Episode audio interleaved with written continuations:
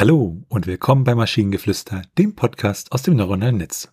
In jeder Episode stellen wir eine Geschichte vor, die nicht von einem Menschen, sondern von einer Maschine verfasst wurde. Und damit kommen wir zu unserer heutigen Geschichte über Akt 3. Es war der dunkelste Moment für unsere Heldengruppe, die aus Madu, der Hexenmeister, Elia, der Paladin, Ferin, der Schelm und Naiko, der adlige Samurai bestand. Ihre bisherigen Abenteuer hatten sie mysteriöse Artefakte finden, uralte Schriftrollen entschlüsseln und legendäre Kreaturen besiegen lassen. Sie hatten Herrscher gestürzt und Königreiche befreit, aber noch nie standen sie vor einer Herausforderung so grauenhaft und furchteinflößend wie jetzt. Sie waren lang und weit gereist, über pittoreske Hügel und durch unergründliche Dunkelheit. Beharrlich verfolgten sie die flüsternden Gerüchte eines unheilvollen Verbrechens, das die Grenzen von Gier und Grausamkeit zu sprengen schien. Der Wiederkehr der dunklen Gott Nyalatos war dabei nicht ihr Ziel, sondern die furchteinflößende Realität, die den Start des dritten Aktes markierte. Nytalatos, eine kosmische Macht aus der uralten Vergangenheit, drohte nun die Welt, wie sie kannten, zu zerstören und sie in den endlosen verwonnenen Willen des Dunklen zu ziehen. In den dunkelsten Ecken elendiger Tavernen, verborgen unter den gierigen Fürstenden, Märcheninnen und mysteriösen Alchemisten, fanden sie klamm die entscheidenden Hinweise, die den Aufenthaltsort des obsidian-schwarzen Tiachu-Altars enthüllt. In den dunkelsten Teil des verbotenen Waldes eilten sie mit nichts anderem als ihr blinder Mut und die Gewissheit, dass die Welt, die sie liebten, auf dem blutgefrorenen Schlachtfeld gerettet werden würde. Noch immer schwebte das Bild der einkerkernden Prinzessin Eirwen, Opfer der schließlich abscheulichen Zeremonie, in ihren Gedanken.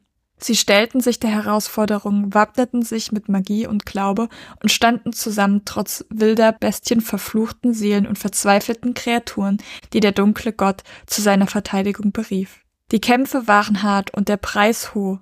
Ihre Verluste, seelisch und körperlich, waren immens. Naiko verlor den linken Arm. Ferien war tragisch gealtert und Madu konnte durch die gewaltigen Anstrengungen seine Magie nicht mehr kontrollieren. Ihr Blick richtete sich dem dunklen Altar, dem ihr Nemesis Trash so vehement verteidigte.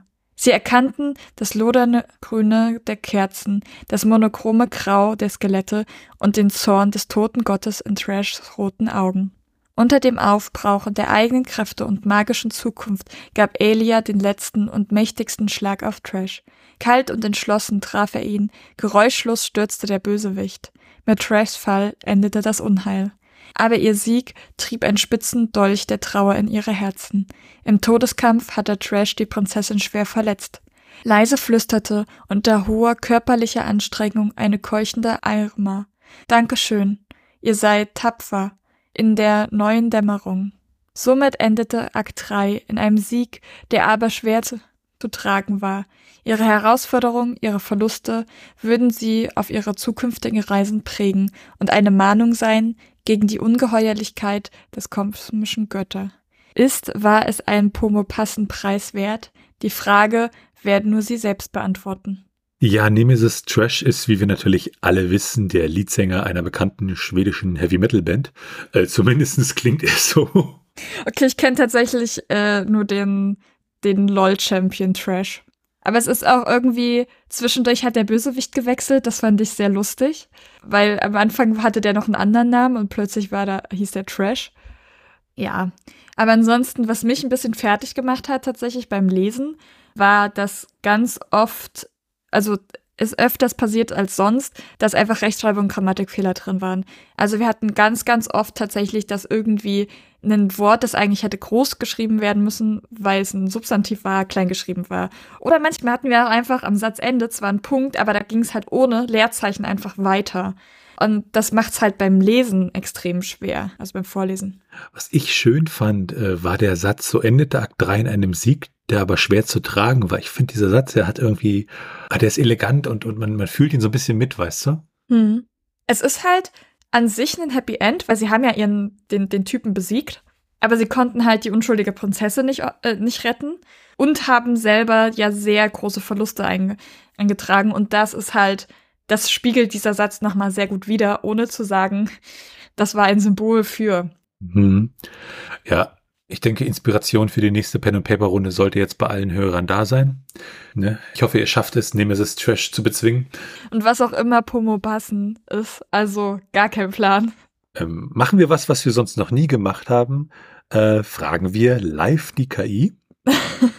und die KI sagt, es tut mir leid, aber der Begriff Pomobassen scheint nicht bekannt oder ein Tippfehler zu sein. Können Sie mir bitte erklären, was genau Sie mit Pomobassen meinen? Dann kann ich Ihnen besser weiterhelfen. Ja, das wüsste ich aber auch gerne. Ich äh, wage die Voraussage für das Jahr 2023, dass wir vielleicht doch noch in diesem Jahr die Krone der Schöpfung bleiben. Ja. Und wenn ihr Ideen oder Stichwörter habt für eine Geschichte aus der Maschine, zum Beispiel über die Frau, die immer Hunger hatte, selbst beim Essen, dann schreibt uns eure Ideen per E-Mail an info.tnsh.net oder über das Kontaktformular auf der Webseite. Bis zur nächsten Episode von Maschinengeflüster. Bye bye. Tschüssi.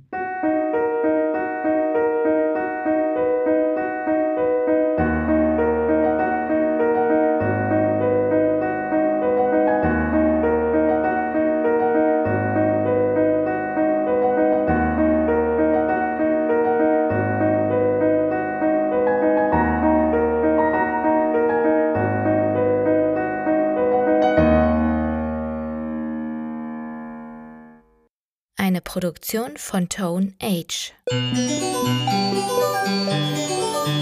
t1h.net